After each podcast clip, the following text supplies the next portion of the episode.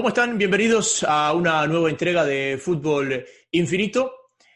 En toda esta semana, este mes de mayo, en el cual eh, hemos tenido efemérides de finales, de recuerdos de finales y de títulos, eh, la verdad, Vizca, que nos dio un poco de ganas de, hablar de la Champions. ¿Cómo estás? Bienvenido. ¿Cómo te va, Jaime? Sí, la verdad que estas son las épocas de la, de la final de la Champions y de hecho este sábado se debió haber jugado la final de Estambul, que aparentemente no se va a jugar en Estambul. Obviamente no tiene ningún sentido para, para, para los turcos y para la ciudad más importante del país albergar una final que no, no lleva público. O sea, es el sería el Ataturk vacío con la valla de publicidad. Esto lo hemos conversado, el único requisito por el cual la UEFA estaría allí. Pero realmente parece ser que la UEFA va a tomar una decisión dentro de un par de semanas en la cual se deja entrever que estaríamos hablando de algún país central de Europa donde la pandemia no ha golpeado tan fuertemente. Y me ponía a pensar, sí, 30 de mayo, sábado 30 de mayo, me ponía a pensar y decía, bueno, quizás este programa lo estaríamos grabando eh, a orillas del, Golfo, del, del Bósforo eh, comiéndonos un kebab, pero me preguntaba qué partido hubiéramos visto. Y, y si con un café turco. Eh, exactamente, con un café turco. Pero me ponía a pensar y decía, ¿a quién hubiéramos visto jugar el sábado pasado? Es todo ficción, Vizca, pero en algún momento imaginaste, estos dos son los que se van a cruzar. Eh, ¿Qué partido hubiéramos visto el sábado? Es pura ciencia ficción, Jaime, pero yo creo que, eh, o sea, hoy por hoy, para, para, para todos, porque es el único que está jugando y por lo tanto es el que mejor está jugando, el gran favorito es el Bayern. Sí, pero no, no. El, el, el, si el partido se jugaba el 30 de mayo, como veníamos a mitad de marzo, uh -huh. ¿quiénes hubieran llegado a esa final de la Ataturk? Eh, y yo me juego, y yo te digo Bayern París. Uh, eh, opuesto. Yo veía Atlético Manchester City. Bueno, ahí eh, dentro de los que quedaban, que quedaban, bueno, 8 y 4, 12, eh, infinitas posibilidades todavía. O sea que primero teníamos que definir las series de, de, de octavos que se tenían que cerrar todavía. Muy favorable para el Bayern, dos empatadas y una eh, con una ventaja para el, el, Manchester City. Sí, pero en, esta, en estas eh, memorias de la Champions y las finales épicas, porque ha habido de todo, ¿no? Hemos recordado finales épicas, primeros campeones, eh, títulos consecutivos, todo esto se ha recordado en este mes de mayo. Y a mí me surgió otra pregunta. Uh -huh. ¿Tú puedes ser un grande de Europa sin haber ganado la Champions? No. Para ti no. Para ti no. Pe pero, pero te hace un grande haberla ganado. Es decir, sabemos que no hay grandes que no la hayan ganado, pero hay chicos que la han ganado. Correcto, bueno, hay, hay chicos que la han ganado. mm, Bueno, de, yo creo que bajo el formato de la Champions tenemos al Dortmund, tenemos al, al Olympique de Marsella, eh, anteriormente, por ejemplo, a la Estrella Roja de Belgrado, eh, el Steaua Bucarest. Pero son grandes en su país. El Hamburgo, el Hamburgo está en descenso. Sí, a, a mí en los nombres está, de los está, no está grandes. La Bundesliga 2.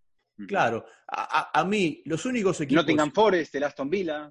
Para mí ahí está. Para mí, para mí Nottingham Forest, Aston Villa son los únicos dos equipos que no son grandes, eh, ni siquiera en su país, que la ganaron. Ahí vamos. ¿Sí? Uh -huh. ¿Le, le, le, parece bien? Por ahí va un poco la cosa. Y la otra cosa sí. que me ponía a ver es eh, la primera final de Champions o de la Copa de Europa, la de 1963, entre el Real Madrid y el eh, Stade Reims en... 56. 56, perdón, en París.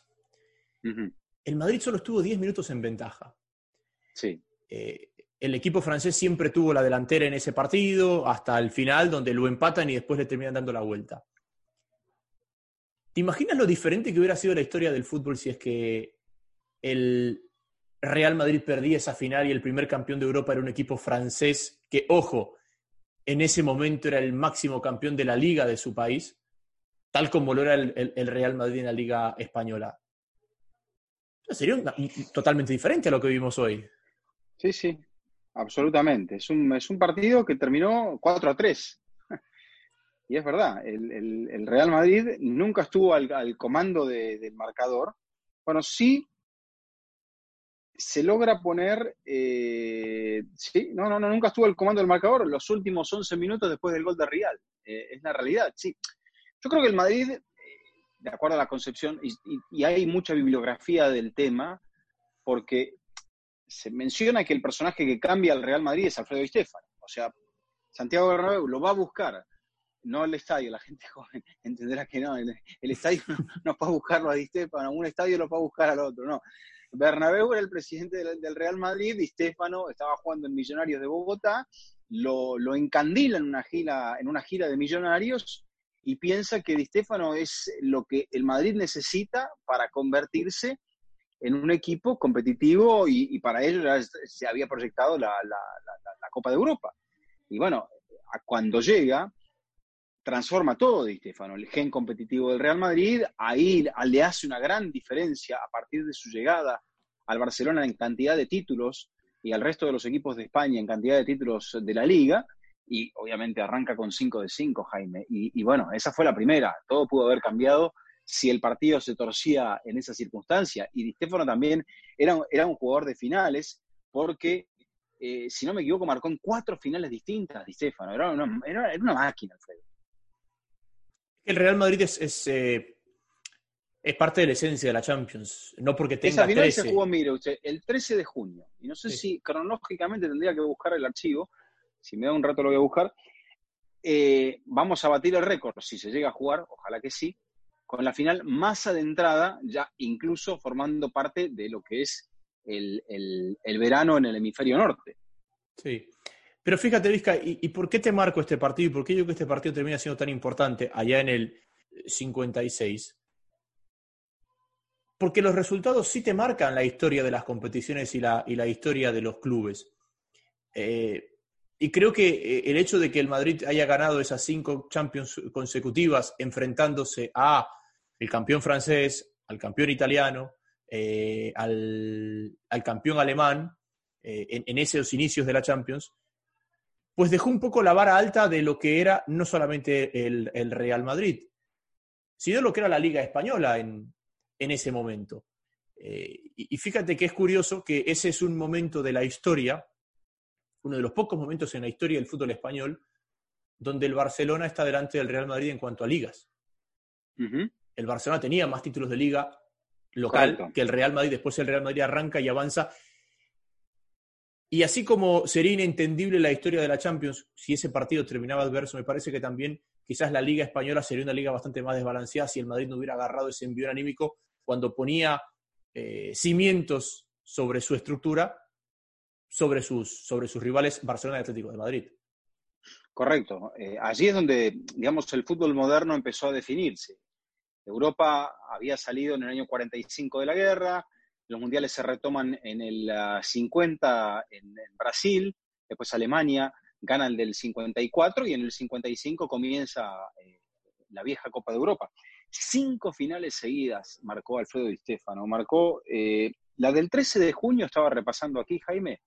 La, la, del 13 de junio es la fecha donde más cerca del verano, que comienza técnicamente el 21 de junio, se jugó la final. Y después, en muy pocas oportunidades, y dos veces en el 3 de junio, y esta semana se va a cumplir el quinto aniversario de la conquista de, Berlín, aquel memorable partido, Jaime. 3 eh, de junio había sido la fecha, por lo que veo, así rápidamente en los apuntes, donde más lejos se había jugado una final de la Champions League. Eh, hay ciertos momentos y hay ciertos jugadores que, cambian, que cambian todo. Eh, ciertos personajes que rompen eh, barreras, paradigmas.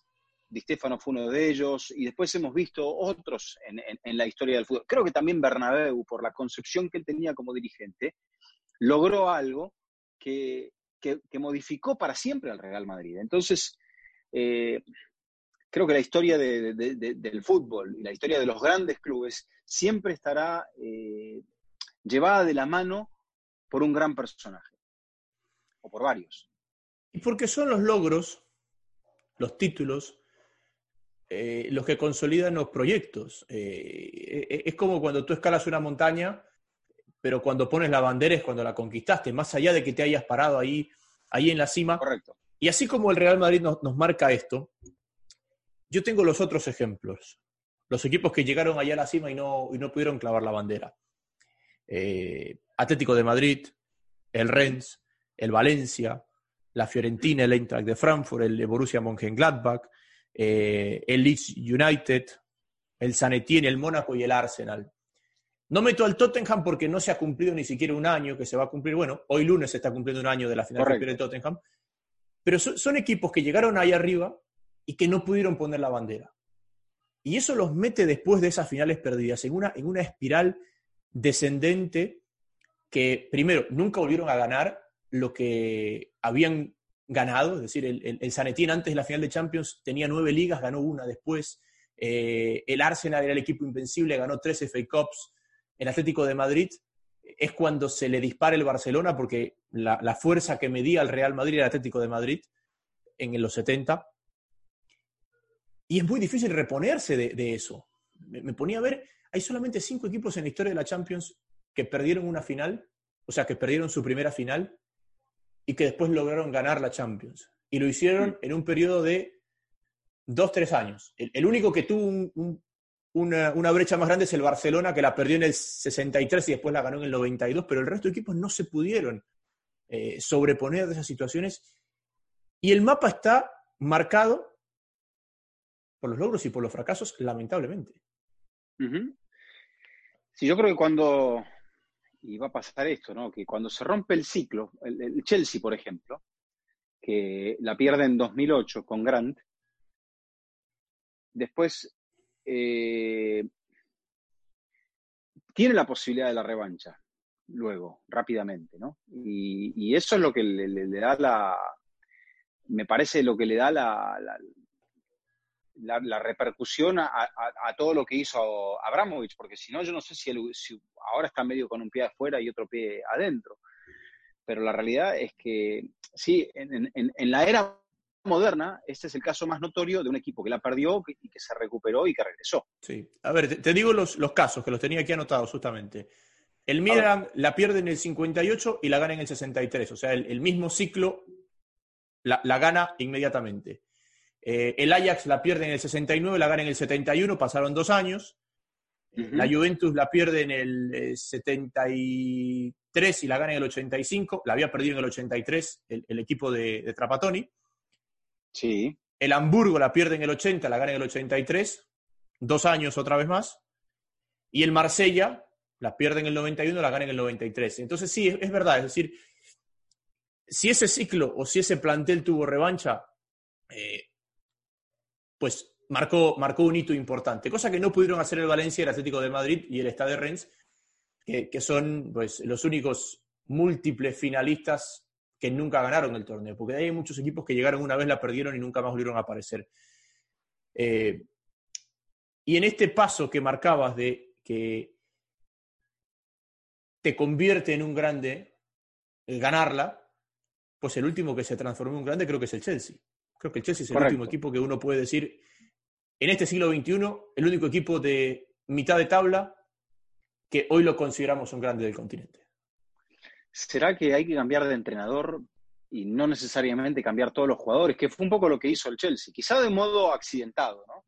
Porque estaba Grant, había pasado Hiddink, en fin, había, había después de Mourinho, eh, e-, ese banco se convirtió en una silla eléctrica. E incluso cuando llega Di Matteo, ante la salida de Vilas Boas, no era eh, el mejor estado de la, de, la situación en la historia del Chelsea. De hecho, Di Matteo dura unos meses más, porque creo que en noviembre, en diciembre lo despidieron cuando el equipo no logró, primer campeón que no logra superar la ronda de la fase de grupos. Sí, lo digo esto porque pienso, no sé, eh, pienso en el Atlético de Madrid de, Simeone, quizás si el Atlético mantiene, digamos, la base de lo que ha construido Simeone, pero llega alguien y le, da, o sea, sea por un golpe de fortuna o le da por, por, otro tipo de recursos, mejora un poco lo que el Atlético tenía.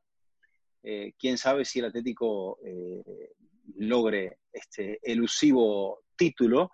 El Valencia ya después se acabó, el Valencia de Cooper terminó, llegó el Valencia de Benítez, sí ganó la Copa UEFA, pero ya no fue lo mismo. Y el más perjudicado de todos estos, eh, después de, la, de aquella famosa maldición, es el Benfica. Sí, la de Bela Goodman, no, no pudo después eh, ganar nada. Eh, a nivel europeo sí jugó muchas finales, tanto de Champions como, como de Europa League. o Copa UEFA. O Copa UEFA, exactamente, que después se termina, se termina marcando. Es curioso lo del Chelsea, que las dos finales las tiene con un entrenador que dirigió la fase final, porque el Gran llega porque despiden a Scolari y lo lleva a la final. A Mourinho, a Mourinho. ¿A Mourinho? Sí, Mourinho lo despiden, eh, si no me equivoco, creo que es en el 2007. Sí, sí, sí, es verdad, es verdad. Eh, Mourinho arrancó y después llegó Grant. Sí, ah, eh, ese, Pero creo que Mourinho dirigió una sola jornada. Es Gus Hiddink el que asume cuando lo echan a Scolari, que es después. Correcto, correcto. Y Di Matteo que llega cuando lo echan a Vilas Boas después de que el Chelsea estaba casi eliminado, perdiendo, perdiendo un partido en, en, San Paolo. Sí, pero también hay este, este debate, ¿no? De, qué es lo que pide el fútbol moderno. Ciclos largos de entrenadores y ciclos cortos de jugadores, o ciclos largos de, de, entrenadores y cortos triunfos. Creo que el, camino es, un atajo. Se, pide, se pide siempre el camino más corto.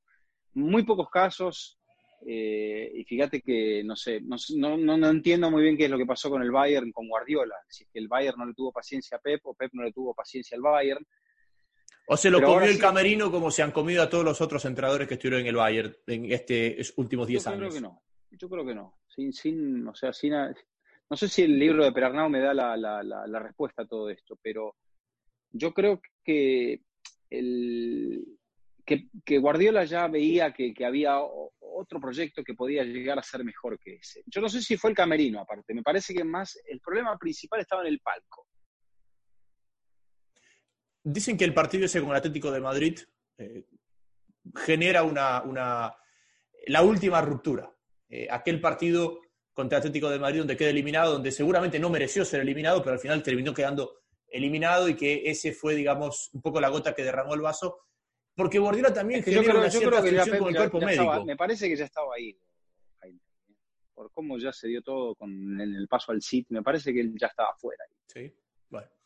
Y eh, bueno, porque estamos hablando del mes de abril-mayo y, un contrato con un grande como el, como el Manchester City, aparte él no se tomó un sabático allí. Un contrato con, si él me dijera que se tomó un sabático como después que se fue del Barça, yo te lo creo, porque él estuvo ahí a la pesca de ver cuál era el mejor proyecto y el mejor proyecto que le llegó fue el del Bayern, el que más lo sedujo.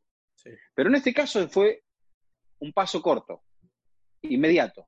Y ese paso corto e inmediato, una persona calculadora y planificadora como es Guardiola, yo no sé si lo das después de que te eliminen en la Champions. Yo creo que Guardiola ya sabía que él se iba después de ese partido. Yo recuerdo haber estado allí en esa sala de prensa y, muchas de las preguntas iban por allí y Guardiola tratando de evadirlas. Hay, así como hay equipos que, al perder la Champions entran en esta espiral de la que no se pueden reponer y, que curiosamente han encontrado un consuelo en la Europa League porque casi todos la ganaron, eh, el Valencia, el Borussia Mönchengladbach, el Atlético de Madrid, eh, casi todos los que después perdieron, pero también hay otros equipos que no eran grandes al nivel que los conocemos hoy en día y que a partir de un título de Champions se convirtieron en fuerzas, en fuerzas importantes. El, Bayern Múnich no era la gallinita de los huevos de oro que es hoy, antes del 74 cuando gana la primera Champions. Y el Porto tampoco era eh, aspirante al título día a día. La base de la selección alemana, Jaime. Eh, claro, sí, el que gana la Champions. La Juve tampoco, y sin embargo la Juve es el, el equipo más grande de Italia y sin embargo tiene dos Champions. O sea, y es, el equipo que más finales ha perdido. Sí, perdió siete, es increíble la cantidad que perdió la, la Juventus, sobre todo un equipo que tiene, que, tiene, que tiene ese poderío, pero también hay equipos que tienen este romance con la Champions League, y para mí hay tres nombres, a ver si tienes otro nombre. A ver. Real Madrid, obviamente. Obvio. Milan y Liverpool.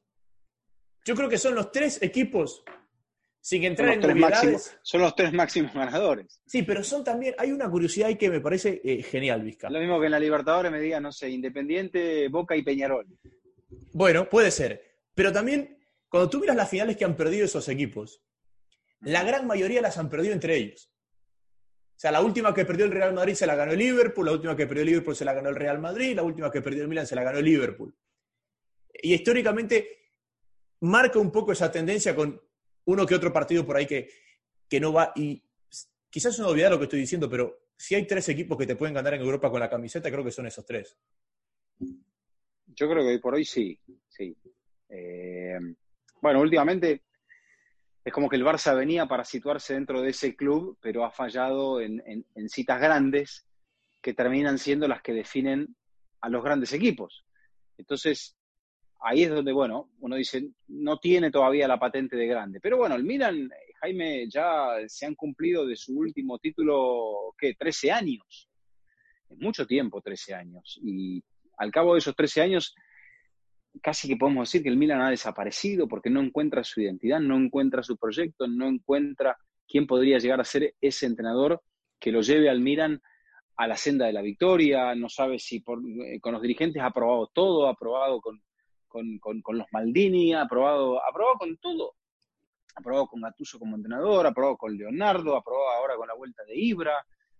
Y el Milan no, no, no, no, no sabe dónde, dónde, dónde situarse. Y, me parece que el Inter está con mucho menos, con mucho menos pedigrí, aunque es un equipo de alto pedigrí, el Inter, el último italiano en ganar la Champions, que tiene más, una más que la Juventus, esto parece una, broma, pero es así. El Inter es como que me parece que se ha logrado posicionar mejor o se ha logrado rearmar. se quedó fuera de las dos últimas fases de grupos. En un grupo que debe haber pasado caminando. No te digo caminando, pero... Trotando. Sí. En, el PSV Eindhoven en una. Eh, el Tottenham.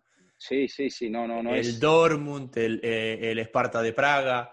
Le tocaron grupos difíciles, es verdad, pero en, la última, en la última, bueno, ahí está, bueno, Antonio Conte, ¿no? Eh, antes Spalletti, pero a lo que voy es que el Inter se ha hecho competitivo en Italia, Jaime. Y es cierto, todavía le falta en Europa, pero, pero es, un proceso lento. Y a mí, a mí, yo creo que me, da la sensación de que Mourinho va a terminar en el Inter. No que va a terminar en el Real Madrid, pero que Mourinho va a volver al Inter. Y que lo va a hacer muy bien. Cuidado con el Cholo. Yo creo que el Cholo también tarde o temprano va a terminar en el Inter. Ya sé, ya sé. Sí, porque el Cholo tiene el, corazón, para mí, más ligado a la acción de ganar un título de campeón, del cual estamos, creo que se van a cumplir ahora 20 eh, años, y sería una buena efemérides también, pero mm, yo creo que, eh, no sé por qué el Cholo, o sea, ¿será que la gente del Inter tiene más dinero? No, no, no entiendo allí el por qué. Voy a buscar la fecha de eso, ahora que ya me ha desafiado a, al ejercicio de la memoria. No, es que el ejercicio de la memoria es importante porque nos, nos, nos explica muchas cosas que pasan. Eh, nos explica la jerarquía, nos explica la mística, eh, nos explica por qué a veces un equipo es más favorito que otro cuando en un análisis frío futbolístico no lo es, eh, pero hay todo un contexto histórico que sí lo hace un poco más favorito. Y por eso me detengo en Wembley 1992, porque es genial lo que ha hecho Pep eh, es, extraordinario lo que ha hecho Messi. Pero antes de la final de Wembley, Vizca, y corrígeme si estoy equivocado, el Barcelona era un equipo perdedor en Europa. El Barça era un equipo perdedor. bueno, había, ganado, había ganado Recopa, sí, había, había, había tenido algo de logros, algunos logros, pero no, no era un equipo con carácter europeo, todavía le faltaba eso. Claro. Como que eh, siempre en España se dice que la ciudad más conectada con el resto de Europa es Barcelona, que el resto lo, o sea, están muy mirados hacia adentro. Y el Barcelona me parece que, no tenía, le falta, así como, sería por eso, porque el Madrid tenía tantos títulos europeos, pero al, al, Barça le faltaba, le faltaba el enchufe con el resto de Europa. Sí, había perdido dos finales hasta, hasta esa de Wembley, sobre todo la del 62. La más la del 86, porque había sido en Sevilla y por penales contra un equipo gris. El Estado de Bucarest.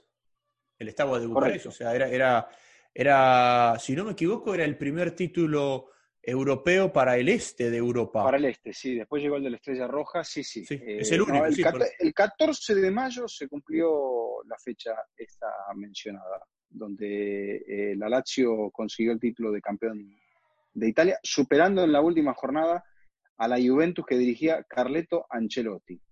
A ver, Vizca, ¿cuántas finales de Champions hiciste? en el estadio? Nueve. Nueve. ¿Consecutivas? no, diez, diez, diez, diez, diez, diez consecutivas. Estuve en la ciudad de las finales en dos ocasiones más. Sí. No, eh, diez consecutivas, sí. ¿Y con qué te quedas? ¿Con cuál te quedas? ¿Profesional, futbolística, personalmente? ¿Con cuál te quedas de todas? ¿O con cuáles son las que se te vienen más frescas a la mente? Yo creo que la, la, la, la que vi contigo, esa fue la que más me, porque me pareció un partido muy, muy disputado, muy, muy bonito. Todo el contexto, el estadio, la atmósfera que se vivía. Recordarás un atardecer espectacular ahí, con, con, con, el sol poniéndose detrás de la tribuna desabierta del Estadio Olímpico de Berlín. Eh, y creo que el partido, jugado como grandes, por dos equipos grandes de Europa, le dio el tenor a la final definida en el minuto 97 con ya el, el, el 3 a 1 a favor del Barça conseguido por Neymar. La Juventus compitió muy bien, me parece que fue la mejor final eh, de la Juve y quizá la, la, mejor Juve en finales en toda la campaña de los últimos tiempos.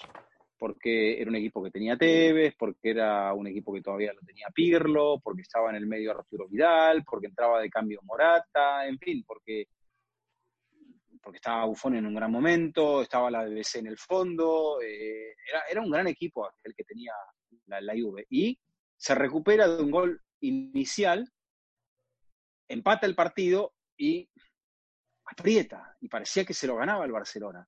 Por eso recuerdo esa final, eh, por, porque bueno, también hay finales que fueron a penales, la final del gol de Ramos, pero me parece que el Atlético estaba sufriendo más que estaba jugando esa final de Lisboa. Y, después en, la prórroga, el, el, el, Real Madrid lo pasó por encima porque el Atlético ya estaba fundido. Y hemos visto otras finales que han ido a tiempos suplementarios. Me quedo también con la del 2012, por la lucha aunque adoptó un papel inferior, creo, el Chelsea de Di Matteo, y supo aguantar el partido, erra el penal Robben en, en la prórroga, no lo erra. ganándolo por penales. No lo erra. Se lo atajaron, se lo Correcto. Atajaron, se lo atajaron. Correcto. Fíjate que aquí tengo la, la preparación del partido. Aquí tengo la preparación del partido ese del 2015. 15. Eh, porque el otro día me preguntaban en BIN, me, me preguntaban cuál es la final de Champions que más recuerdo. Ajá. Y dije esa, la del 2015, pero le decía, no, no, sé si porque el partido realmente fue tan bueno o como es la única que transmití, me, me, me, genera tanta emoción, más por lo profesional y lo personal que porque el partido ha sido bueno. Y bueno, acá me, me marcas que realmente el partido fue, fue tan bueno como, como lo esperábamos. Además, Vizca, qué mediocampo. La gente se acuerda sí. del tridente, pero era Iniesta, Busquets, Rakitic y Xavi entró al final y el otro mediocampo Como era. Último partido de Xavi Hernández. Último partido de Xavi Hernández con el Barcelona, sí. Y el otro mediocampo era Pirlo Vidal, Pogba, Marquisio. Era. Creo que se enfrentaron en ese momento los dos mejores eh, mediocampos que había. Después, bueno, apareció el Modric Casemiro Cross, pero en ese momento creo que era, era, eh, era lo mejor que había en, en mitad de campo y el partido lo reflejó de esa forma. No, sobraba calidad allí. Era, era una competencia para ver cuál de los dos tenía más calidad. Me había olvidado de Pogba también. O sea, y, y probablemente ese de allí y, y, el que vimos en Rusia sea el mejor Pogba. Aparte, bueno, no sé por qué él se ha sentido mucho más cómodo en Italia que, que en Manchester, ¿no? Pero Carlitos Tevez. Eh, Tevez y Morata jugaban arriba. Sí, eh, es una pena que luego, eh, mirá que el Cholo lo quiso convencer a Tevez para que se fuera al Atlético de Madrid, pero, pero Tevez quería volver a Boca. Y yo creo que se precipitó un poquito el final de, de, de la curva de la carrera de Tevez. Quería ganar algo con Boca, quería ganar otra Libertadores, pero, pero bueno, pensó más que nada con el corazón y no tanto con la cabeza. Sí, sobre todo porque después se fue a China. Porque si tú me dices se fue de ahí y se quedó en Boca. Se fue a China, perfecto. Exacto, exacto. Y él sabía que en el Atlético lo iban a hacer sentir muy bien y iba a cobrar muy bien y no se iba a ver tan tentado de irse al fútbol de la China. ¿no? Pero bueno, son sí. decisiones de los jugadores. Son, o sea, eh, en estas profesiones uno, a veces eh, no se detiene a pensar, en, pero cuando prima el talento hay muchas cosas que pueden ir mal y sobre todo en el momento de las decisiones. ¿Cuántas veces nosotros decimos, Jaime, o ese jugador o ese deportista, si hubiese tenido más personalidad o más constancia con el entrenamiento, más esto, aquello, eh, y, hay veces que ponemos el énfasis en eso, pero ¿por qué? Porque tienen el talento, tienen el don. Y Carlitos estaba probablemente en su mejor momento en Europa y decidió irse. Sí, estoy de acuerdo contigo. Totalmente. Para cerrar el tema eh, efemérides de, Champions, eh, esto lo veía más por datos que por haberlo vivido. Seguramente te pasará lo mismo a ti. Pero me encontraba con que eh, los 90 fue una época de una paridad tremenda en, Europa, porque tienes Barcelona, Marsella, Milan, Ajax. ahí tienes uno, dos, tres, cuatro. Estrella Roja en el 91. 5 eh, Estrella Roja, 6 Borussia Dortmund, 7 Manchester United. Es decir, en 10 años, 7 países distintos ganaron la Champions. Una cosa impensada el día de hoy, donde los octavos de final son acceso exclusivo para los equipos de las 5 grandes ligas de Europa. Bueno, ahí yo creo que también hay un tema del reparto del dinero. Y los equipos más importantes, los equipos que más cuando llega la Liga Premier, Jaime, y después llega la Champions, los clubes ya se, vuelcan eh, decididamente al aspecto del negocio, ¿no? Dar lo que se puede recaudar y cómo se puede recaudar más. Esa era la cuestión, ¿no? Y antes se competía, sobre todo en los 80, con un sentido un poquito más romántico. En, los 80 tenemos, no sé, eh, hablamos del Aston Villa, del Nottingham Forest, del Liverpool, del Hamburgo, eh, ¿qué más? la Juve, eh, hay un poco de todo. Este agua Bucarest, está el Porto, el PSB y el Milan. Fíjate que. ¿Cuántos equipos españoles he mencionado allí? Ninguno. ninguno.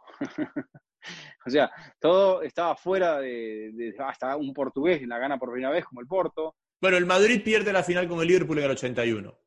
Y el Barça con el Estado de Bucarest, pero claro, no la ganan, la, pierden. No, no, no. Y, después, bueno, la quinta del buitre se queda ahí en deuda, gana la Copa UEFA, pero eh, la quinta del buitre no logra plasmar. Es, fíjate eso, para mí era, era, era, era, un equipo con un fútbol mucho más logrado que muchos otros que ganaron títulos en, el, en, la historia del Real Madrid. Y sin embargo, no, no tiene nada, pero pese a todo esto quedó en, el colectivo de la memoria de la gente por, ser un, equipo hecho con la marca de la casa. Lo elimina una o dos veces el Milan de Arribosaki, si no me equivoco, a ese Real Madrid. Dos veces. Dos, veces. Sí, que era, que era también un poco el, el, rival a vencer. Pero Vizca, Copa, un símil con la Copa Libertadores a lo que era Europa antes. Y tú me dirás si estoy totalmente equivocado. Eras un niño, no te acuerdas. Eh, Copa Libertadores de América, dos potencias, Argentina, Brasil. Y la tercera fuerza, no, eh, bueno, ya, te explico por qué voy con esto. Argentina-Brasil. Argentina-Brasil. ¿Y quién es la tercera fuerza? Ha variado mucho del peso de la moneda local. Hoy, a mi gusto, es Ecuador, porque Ecuador es dolarizado y puede competir a un nivel más alto de lo que pueden competir otros países. Eh, a principios de la década pasada, la economía colombiana estaba muy bien y los equipos colombianos se metieron a pelear y a ganar Libertadores y Sudamericana. En algún momento lo fue Uruguay, eh, en algún momento lo fue Chile, sobre todo a principios de los 90. Eso hoy en la Champions no pasa porque estamos en la zona euro más Inglaterra. Pero en los 90 todavía había la moneda local. Y eso te generaba que de repente te mejoraba la economía francesa y el Marsella se te metía a pelear por la Champions. Y te mejoraba la, economía yugoslava y se te metía el Estagua de Bucarest a pelear un poco por la Champions. ¿Hemos perdido eso con la zona euro? Bueno, yo creo que cada, cada equipo representaba un proyecto deportivo distinto. Me parece que en, el tema del Esteagua o en el Estrella Roja, eh, había en el fútbol, el fútbol era casi una cuestión de Estado. Y, estos equipos eran un poco emblemas para sus países y para los gobiernos de esos países. En el caso de Marsella sabíamos que Bernard Tapie puso mucho dinero con un proyecto enorme, con un megaproyecto, que, que es un poco, y todavía nos queda pendiente esa charla del fútbol francés, eh, fue un megaproyecto que rompió un poco con todo lo que era el fútbol francés en aquel momento. Y después A raíz de eso, llega el proyecto del París, inicialmente con Canal Plus, y llega eh, George Weah, llegan grandes futbolistas, pero no llega el gran trofeo. Y ahora vuelve a llegar otro gran inversor y, están esperando que llegue el gran trofeo, que llegue, como dice su amigo, el invitado especial. Entonces, eh, yo creo que sí una parte puede llegar a ser el tema del contexto económico de ese país, pero yo creo que también depende del proyecto. A ver, a saber, Copa Libertadores. Barcelona de Guayaquil, que llega a la final de la Copa en el 90, era un gran proyecto de los Romero Carbo, con mucho dinero y, con mucha potencia y con grandes jugadores para el contexto sudamericano. No logra la Copa Libertadores. El América de Cali, ya sabemos lo que tenía detrás, eh, y llega y pierde que tres finales consecutivas, era asignado para ganar la, la, Libertadores, sin embargo no la gana, y el que la gana es otro equipo potente, bancado por otro clan importante del narcotráfico, que es el Atlético Nacional. Y, ahí, bueno, son inyecciones de dinero que no tienen necesariamente que ver con el aspecto económico, sino con lo que se le está dando a esos equipos eh, de un modo artificial o de un modo genuino. Creo que esa es un poco la cuestión y lo que se está tratando de, eliminar ahora. Pero claro, lo están tratando de eliminar ahora equipos que tienen mucho y que son capaces de controlar finanzas y de controlar situaciones políticas. Y esa es la gran batalla que estamos viendo que se está llevando a cabo con la apelación del Manchester City, con el París, que está metido dentro del Comité de Finanzas de la UEFA, sabiendo que el París en su momento también dio unas grandes cantidades de dinero y hay veces que supo eh, y entenderás esto como buen piloto, supo tomar bien la chicana para que no le sacaran la bandera roja.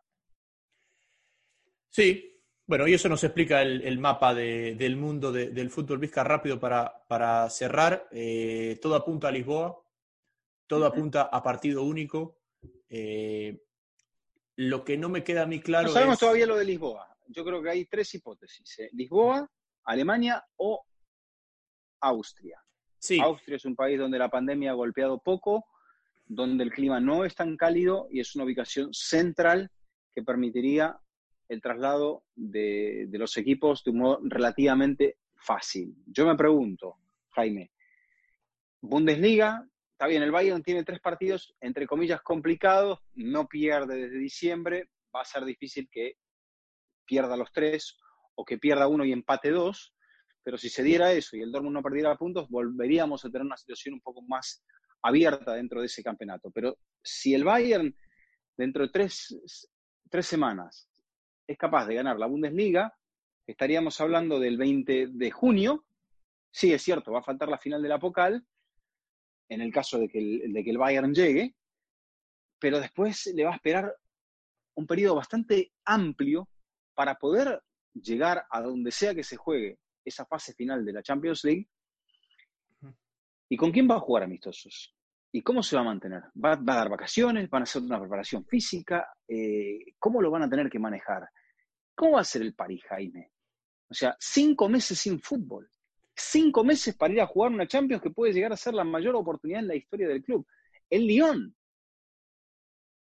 La Juventus por lo menos va a tener competencia. La Juventus va a estar viva, o sea, bueno, tiene primero que definir la final de la Copa Italia, eh, pero bueno, o sea, es, es, es, complicado. al París creo que lo va a ayudar que se van a jugar las finales de la Copa de Francia y las finales de la Copa de la Liga, que son una frente al San Etienne, otra frente al Lyon, y que seguramente van a intentar dentro de lo posible que se juegue esto antes de que arranque la Champions en los cuartos de final y que por lo menos les dé un poquito de ritmo. Yo eh, sabía lo que, lo que me marcabas de las finales. Pensé que Lisboa estaba más encaminado, pero no, me dices que está, que está un poco en partes iguales. Pero mi gran duda es, claro, pero mi gran duda es lo anterior. ¿Nión? ¿O todo se va a jugar en, en ese país y en esa ciudad donde se va a jugar la final? Ahí es donde por ahí está la duda. Sí, sí. Eh, a ver, eh, yo no sé si la, la, UEFA va a proponer Nidón. En el fondo, quizás sean rumores y todo termine yendo hacia la más fácil, que se juegue en Suiza. Lo que pasa es que Suiza tampoco ha tenido un manejo de la pandemia tan importante y no creo que, Suiza esté tratando de convertirse en el epicentro. Yo creo que van a tratar de ser justos y me parece, siendo que no tiene representantes que no va a favorecer a nadie, probablemente esta versión de Austria sea la mejor. Hay que tener en cuenta que se va a jugar Jaime en agosto, el mes más caluroso en Europa, entonces Austria que no tiene un clima tan cálido, imagínate esto en Portugal. Portugal va a ser mucho calor aún a, las nueve de la noche. Sí, sí. Entonces, y, esto, imagino que no vamos a ir como en Copa Libertadores 90 y penales. Va a ser 90, alargue y penales. Cinco cambios, quizá un, cambio, un sexto cambio para la prórroga, eh, pero eh, ¿y, qué? ¿Se va a jugar cada cuántos días? Cada cinco, me imagino que cada cinco días ante la eventualidad de que el partido te lleve a, esto, ¿no? Y para darle un poquito más de, posibilidad de recuperación a los jugadores, para que el espectáculo luego en el siguiente partido sea correcto, sea bueno. Aparte, bueno, si jugamos cuartos, semis y final, pongámosle cada seis días, estamos hablando de que se necesitan un periodo de 12 días y seis días antes. Por, por los que tienen que jugar la vuelta de octavos. Bueno, vamos, pongámosle seis días antes, la vuelta de octavos, o sea, 18 días. En un periodo de 18 días en el mes de agosto, yo creo que se puede, se puede encajar todo y, lo propio tendría que hacer la, la, la, Europa League. Ahí sí, quizás veríamos algún otro país que, que, se, que se promueva como alternativa o quizá la propia Suiza. Sí. Quizás la Europa League se la pueden llevar a Suiza y la Champions se la pueden llevar a Austria para no mezclar tantos equipos en son rumores. Hoy, por hoy son rumores, pero se van filtrando este tipo de cosas y entendemos lo de, en algún, ya está asignada la final, están, asignadas las finales para la próxima temporada, será San Petersburgo la final de la próxima Champions, pero eh, habría que ver allí que, si en algún momento, en un futuro cercano, se le, entre comillas, paga el favor a lo ah. que se quedó debiendo con, Estambul y eh, con Dansk. Eh, pues eh, nos quedará pendiente ese café turco a orillas del Bósforo Vizca. Ha sido un gusto, no sé si se te quede algo más después de todo lo que hemos divagado. No, no, ya estamos cada vez más cerca de, que vuelvan las ligas, así que esperando que, eso nos vaya a iluminar, eh, sobre todo esta época tan, tan, tan, tan difícil, y luego ojo con las lesiones, porque es evidente que los jugadores sin el volumen de entrenamiento, sin el ritmo que han perdido, sin la intensidad de los entrenamientos, porque se está entrenando a otra, con otra capacidad, después llega el momento de la exigencia y, las lesiones se han ido apilando, Jaime. Por eso, el que tenga más en esta época siempre tendrá un recurso más. Y esto ha sido un nuevo episodio de Fútbol Infinito. Nos reencontraremos la próxima semana. Un abrazo para todos.